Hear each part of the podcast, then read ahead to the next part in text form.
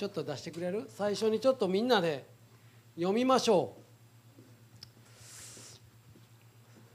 う。一節ずつね。みんなで読みましょうね。はい行きます。私が呼ぶ時答えてください。私の義なる神。あなたは私の苦しみの時にゆとりを与えてくださいました。私を憐れみ。私の祈りを聞いてください。人の子たちをいつまで私の栄光を恥ずかしめ虚しいものを愛しまやかしものをしたい求めるのかセラ知れ主はご自分の生徒を特別に扱われるのだ。私が呼ぶとき主は聞いてくださる。恐れおののけそして罪を犯すな。床の上で自分の心に語り静まれセラ義の生贄を捧げ主により頼め。多くの者は言っています。誰か我々に良い目を見せてくれないものか。主よどうかあなたの御顔の光を私たちの上に照らしてください。あなたは私の心に喜びをくださいました。それは穀物と新しいブドウ酒が豊かにある時にも勝っています。平安のうちに私は身を横たえすぐ眠りにつきます。主よあなただけが私を安らかに住まわせてくださいます。じゃあ祈ります。ハレルヤ主を皆を褒めたたえます。どうぞ今あなたの精霊を豊かに一人一人の上に注いであなたの御顔の光を人一人の上に照らし輝かしてください。そしてあなたの命の光を人一人のうちに注いでください。命の光が人一人の内側からも光を放つほどにどうぞ今あなたご自身が触れてくださるようにあなたの知恵と啓示の御霊を豊かに注いで今日今あなたが一人一人に語りたいと思っていることを示してくださるように。あなたが一人一人に特別なものを用意しておられますからその特別なものを注いでくださるようにお願いいたします。イエス・キリストのお名前によって感謝して祈ります。アメン。えー、なんか ずっとこの詩篇をね取り上げてやってきてるんですけどあの昨日滋賀のチャーチをズームでやっててあの質問が出てこの支援によく出てくる「セラ」って何の意味やねんとあの聞かれたんですけどそれはあのこの間 BMS でやったのでその録画を見てく その録音聞いてください。その説明は今日はしません。それまだ聞いといてください。あの昨日聞かれてまあそれねあのあのいいんですけどまあそれはあのこの間喋ったのでそれ聞いてくださいということで。資源をねあの毎日少しずつでいいので読んでほしいんですよね。祈りが豊かにされます。ルターっていう人はこの詩篇を小さな聖書って言った。聖書がねたくさんあるけどそれをギューッとこの縮小した小さな聖書。小聖書。これは詩篇は小聖書なんだと。聖書の中にもいろんなものがもうギュッと凝縮されてるんですよね。でルターはこの詩篇を愛してねあの小聖書と読んでよく親しんでたようです。でぜひねあの詩篇に親しんでほしいんですね。そして支援は祈りが豊かになるとともに私たちの人生の縮図でもあります。もう祈りや苦しみや叫びやねつまずきやもうひっくり返ったりつまずいたりもう転んだりもいろんなものが出てきます。ある時はもうね叫んだりよね。そして賛美があり祈りがありそして祝福がありいろんなものがねもう私たちの人生の縮図でもあるんですよね。そしてこの支援を呼ぶことで深く読んでいくと旧約聖書をキリストの光で読むということを身につけることができるようになります。だからぜひ毎日少しずつでも読んでいただきたいと願いを込めてこの詩篇をやってるんですけど一節。私が呼ぶ時答えてくださいと。ダビデは言ってます。この呼ぶっていうのは呼び求める。それから叫ぶ、えー、向き合う。告げる。こういうような意味があります。もう呼び求めてもうある時は叫び。ある時はもう神様と顔と顔と合わせてどういうことなんですかしようとこうね告げるわけですよ。自分の心の内をね。そしてダビデはここでね私が呼ぶ時主は聞いてくださる。主は聞いてくださる方なんだと。この神様イエス様との信頼に満ちた読んだら答えてくださるっていう考えやね。もう2といえばかというそういう関係。そういう関係が最も大切な永遠に残るものだということなんですよ。これがね永遠の命の関係なんですね。神様が私たちの心から出てくるもうなりふり構わない叫びとかもう体裁を作らわない本心の叫び祈りを旗と聞いてくださるという確信やね。それをダビデは持ってたわけです。じゃあ次出てくるんですけど私の義なる神と。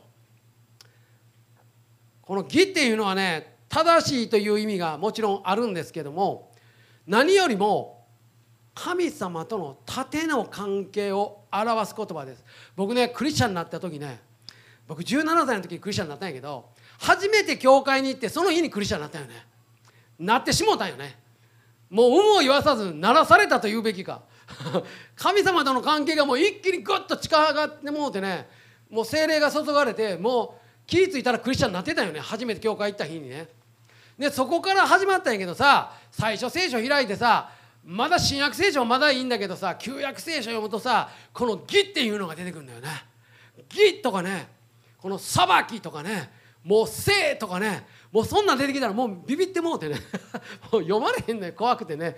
もう今までの 今までの自分の生きてきたこの17年の振り返ったらさおよそ義でもないし生でもないしさいやこれ裁かれたら俺やばいんちゃうんっていう。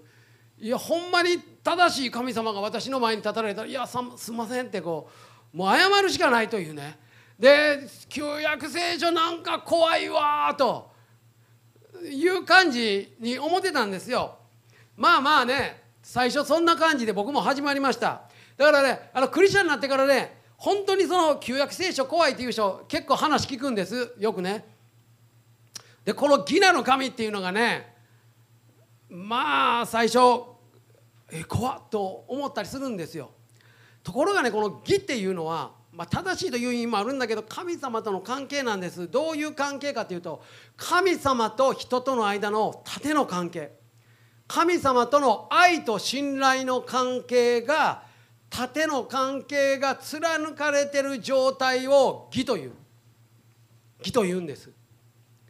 神様がこちら側をね愛してね信頼してくださる。そういうそしてこちら側からねそのいただいた愛と信頼を神様にお返しする。そしてまた向こうから愛と信頼がねこう来る。ああありがたいなと思ってまた愛と信頼をお返しする。こんなんもうなんぼあっても邪魔にならへんよ。分かる人は分かるけど分からない人は全然分からないよね。あこんなんねもうずっとこれがね深まっていくわけ。もう循環してるわけね。こういうのを義というわけです。でねこの新海訳では私の義なる神なんだけど新共同訳ではこう書いてます。私の正しさを認めてくださる神よと書いてます。この義なる神の訳がねこれかなりいいでしょ？分かりやすい。私の正しさを認めてくださる。義と認めてくださる神様。口語訳では私の義を助け守られる神よ。もうかなりいいんちゃう？私の義を助けて守ってくださる神って書いてある。この義なる神の訳ね。そしてリビングバイブルになるとねもう一つよう分かるよね。こう書いてるああ神様神様は私を御目にかなった完全なものだとおっしゃってくださいましたと。こういう役になってる。神様がね「ああお前を義と認めてやるよ。お前は完全なものだよ」とおっしゃってくだ向こうがそうおっしゃってくださないから「ああありがとうございます」やね。でもう一つの役はね見前に神の見前に正しいものとして立たせてくださる神よと書かれてる。いい訳でしょ？で英語の Today English バージョンでは Oh God, my defender と書かれてます。私を守ってくださる方、お神よと書かれてる。これが義なる神の訳です。だから義っていうのは私を義なる神私の義なる神っていうこのダビデのこの祈りはね私を守り助け弁護してくださる義と認めてくださるそういう神様。私を愛して私のことを信頼してお前は正しいものだ。私の目に義と認める。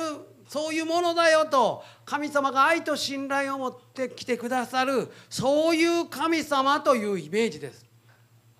だから旧約聖書を読んだり聖書を読んでる時に義なる神っていうことが出てきたらねそういうイメージを持ってほしいのね。あこの義なる神様は私を義と認め助け弁護してくださってお前を正しいものとして私の前に立たせてやるよという神様やと思ったらもう義という言葉が出てくるたんびにもう嬉しくてしゃあない嬉しくてしゃあない。ああそうかと。私のことそんなに愛して信頼してくださるんですかと。いうわけやね。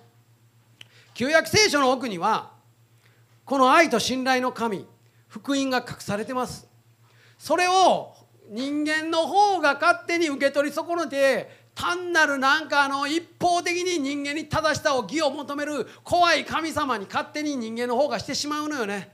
罪ゆえに。でも本当はそこに旧約聖書の奥に福音が隠されてる。いうことなんですね。そこを私たち読み込んでいきたい。旧約聖書を読む時もね。ことに今私たちは新約の民になってイエス様を信じて新しい契約に入れられている私たちにとっては十字架のゆえに私たちを義と認め義を与えてくださる。神様やね。それが私の義なる神やね。そして次読んでいくとあなたは私の苦しみの時にゆとりを与えてくださいました。私を憐れみ私の祈りを聞いてくださいと書いてる。この私のこの義なる神が苦しみの中でもね私たちにゆとりを与えてくださる。このゆとりっていう言葉はゆとりを与える安らぎを与えるくつろぎを与える解放するっていう意味があります。いいでしょ？ゆとりを与えて苦しみの中って書いてあるでしょこれ。苦しみの中にある私たちにゆとりを与え安らぎを与えくつろぎを与えそこから解放を与えてくださる。今年はね本当にね回復と成長の年になりますよ。いやなうちのあのうちの娘が別に婚約したからこんなこと言うわけちゃう。ここんなことああそこにおるわ花婿あそこにおるの。まあそだから言うわけちゃうよ。今年は本当に皆さん回復と成長の年になりますよ。神様が約束してくださってるのでそれを受け取っていきましょうね皆さんでね。そして3節いくとダビデは言っています「知れ」と「主はご自分の生徒を特別に扱われるのだ。私が呼ぶ時主は聞いてくださる」ダビデの確信です。このねあの僕まだこれクリスチャンの時にねこの「生徒」っていう言葉がねどうも苦手でね生徒って言われるとね肩こるんよね。聖なるこうなんか聖なる信徒みたいな。ああなんかああちょっとクリスチャンらしくこう歩く時も直角に曲がらなあかんかなとかこういろんなことをこう考えてしまうわけね。生徒ああ生徒かとか思わへん？僕だけ？僕だけか。このねでもこの「生徒」っていう言葉ねこれね僕の大好きな言葉で「ヘゼド」っていう言葉があるんだけどこれは「恵み愛」っていう意味なんよね。この恵みと愛この「ヘセド」っていう言葉から語源から来てるのがこの生徒なんやということはよこの生徒っていうのは主の恵みを受けているもの。主の愛を受けているものという意味なんよ。だからね漢字二字でね表すとしたらまあ生徒もいいんやけどさ生徒というよりも愛のと愛と。こんな言葉はないよ。えー もしくはケイト。あケイトっていう名前の人誰かおったな。だからめ生徒は愛の戸であり恵みの戸である。神様から恵みを受けているもの愛を受けているものっていう意味なんよ。そしたらそう分かるとさ生徒って出てきても「うんうんうん神様から愛も受けてるし恵みも受けてるし俺やん」みたいな。ちょっとアウェイな感じが するけど。嬉しいなるよね。あ生徒そうそうそうそう。愛ね。愛受けてるよ。恵みも受けてるよと思えるようになる。でダビデは言ってるのね特別に扱われる。確かに主の恵みと愛の中を生きている人は神様特別に扱われます。恵みの中に入れられてるということがもうそもそもめちゃめちゃ特別やん。でこっちが祈ったら祈って叫んだら聞いてくださるってこの関係はめちゃめちゃ特別よ。僕ねよく思うんやけどさみんな思えへんかな。なんでねイエス様が私の祈り聞いてくださるんやろと。向こうにそんな僕の祈りを聞いてくれる義理ないよ。僕何もお世話も送ってないしお中元も送ってないし何もイエス様に言うことしないよ。神が私たちを愛したんじゃなくて神がまず私たちを愛して私たちの罪のなだめの供え物としてイエス様を十字架にかけてくださったんでしょ。神様が全部お膳立てしてしてくださってそしておまけにこっちが叫んだら祈り聞いてくださるというね。この恵みの中にあるっていうのはめちゃめちゃ特別です。もうこの関係がもうめちゃめちゃ特別です。そして私たちに対するこういう神様との関係やね。一番大事なのはこの縦のこのこの神様との愛と信頼の関係。これをダビデは深く知れと言ってるわけ。深く知りなさいと招いてるわけね。だからこのダビデっていう人の特別さはこういう神様との関係を持っていたということで彼もいろいろ失敗もしてるし完璧な人間じゃなかったけどでもこの関係を持ってることが彼の特別なんやね。この私の義なる神私のがついてるよね。私の義なる神をダビデは知って深く体験した。そしてその体験は彼の苦しみの時苦しみの時と一節に書いてあった。私の苦しみの時にと書いてあった。苦しみの時苦しみの中でそれを体験したいことやね。そして3節。義の生贄を捧げ主により頼めと。この義の生贄ってねほんま読んでてこれ義の生贄ってどういう生贄やと。あの詩篇の中はねモーセの幕屋の時はねあの動物の生贄を捧げてるわけ牛とか。ね。あの羊とか。いろんな動物の生贄を捧げてる。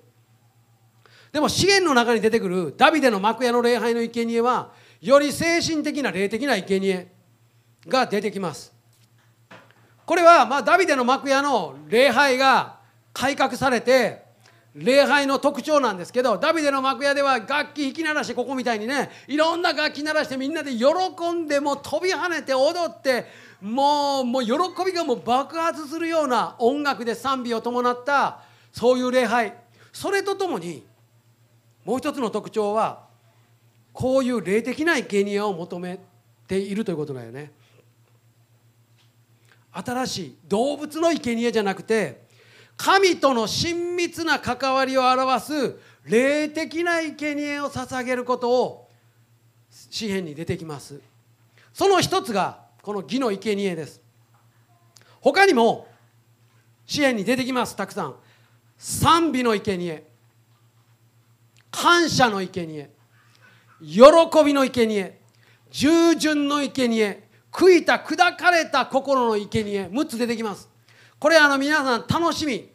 あの詩篇読む時にねあどこに出てくるかなと。宝探しのように楽しみながら読んでいただきたい。出てきますよ詩篇の中にね。この6つの生贄がああ出てきたら線引いてねはあってこう囲っといてほしい。でねダビデはね従来のモーセの幕屋という礼拝も残していました。そしてダビデの幕屋という新しい礼拝の形を同時に追求していった。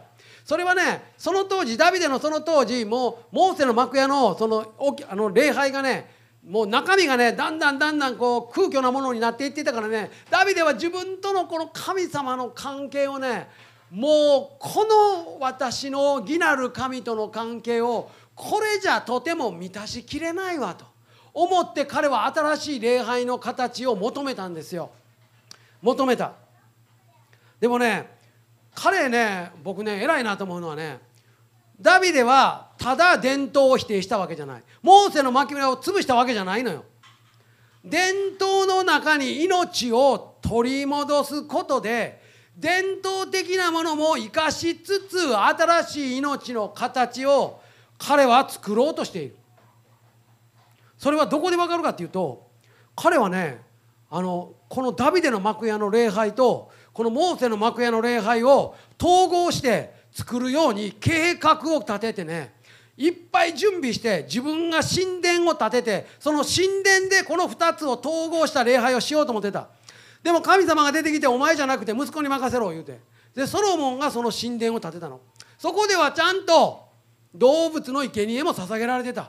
モーセの幕屋のような。そしてダビデの幕屋のようなもう喜びがもうあふれるもう楽器打ち鳴らしてみんなが踊って喜んで歌って叫んでっていうそういうそして霊的な心の生贄を捧げるそういう礼拝が重ねられてもそこで完全にモーセの幕屋とダビデの幕屋が統合されたソロモンの神殿になったわけね。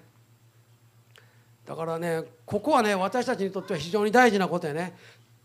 ただ伝統を否定するじゃなくてね伝統の良さは残しながらその中に命を取り戻すことで伝統的なもの良きものは生かしながら新しい命の形を作っていく。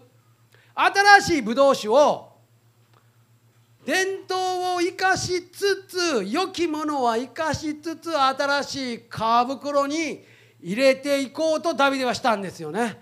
私たちもそういうことをね目指していきたいですよね。ただ単に否定するんじゃなくてね。ところがね人間ってね罪深いもんでねそのソロモンの神殿も最初すごい神様の臨在が下ってよかったんけどさ時代を追うごとにさまただんだんだんだん空虚なものになっていくわけ。これを再び作り直された立て直されたのはイエス・キリストなんよね。イエス様は肉体を取ってきて生贄となったんよね。自分自身が。そして十字架の上で血を流されて神様との新しい契約もう一回限りのしかも未来永遠の永遠に有効な生贄となられた。そしてそれだけではなくさっき出てきた義の生贄賛美感謝喜び従順砕かれた心こういう生贄ご自身がなられたよね。もう完全な生贄。となられたんよね。イエス様だけが天の父なる神様の心を決定的に徹底的に完全に満足させることのできた完全な生贄となられたよね。イエス様だけが。だから私たちも生贄捧げる必要ない。もうイエス様がただ一回限り捧げられたからね。だからイエス様は最も完全な生贄であり最も完全な神殿となられたよね。いや私たちだから新約のこの恵みの時にある私たちは幸せやね。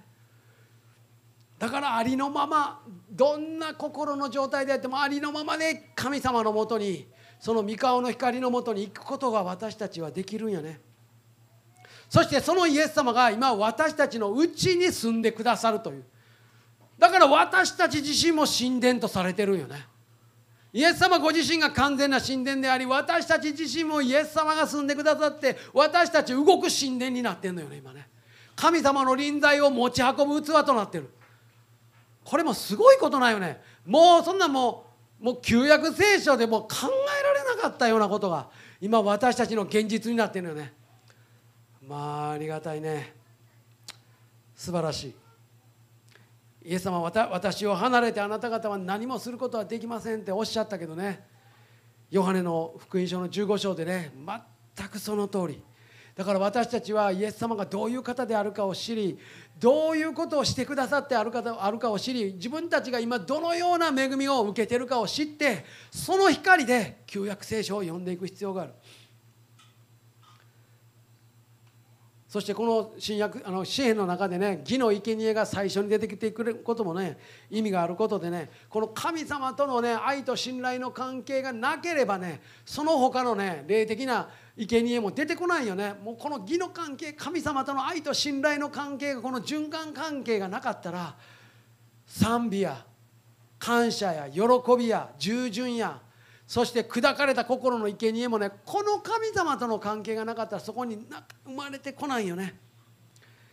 だからイエス様この義の関係を十字架と復活と精霊によって私たちに無条件で今与えてくださっている。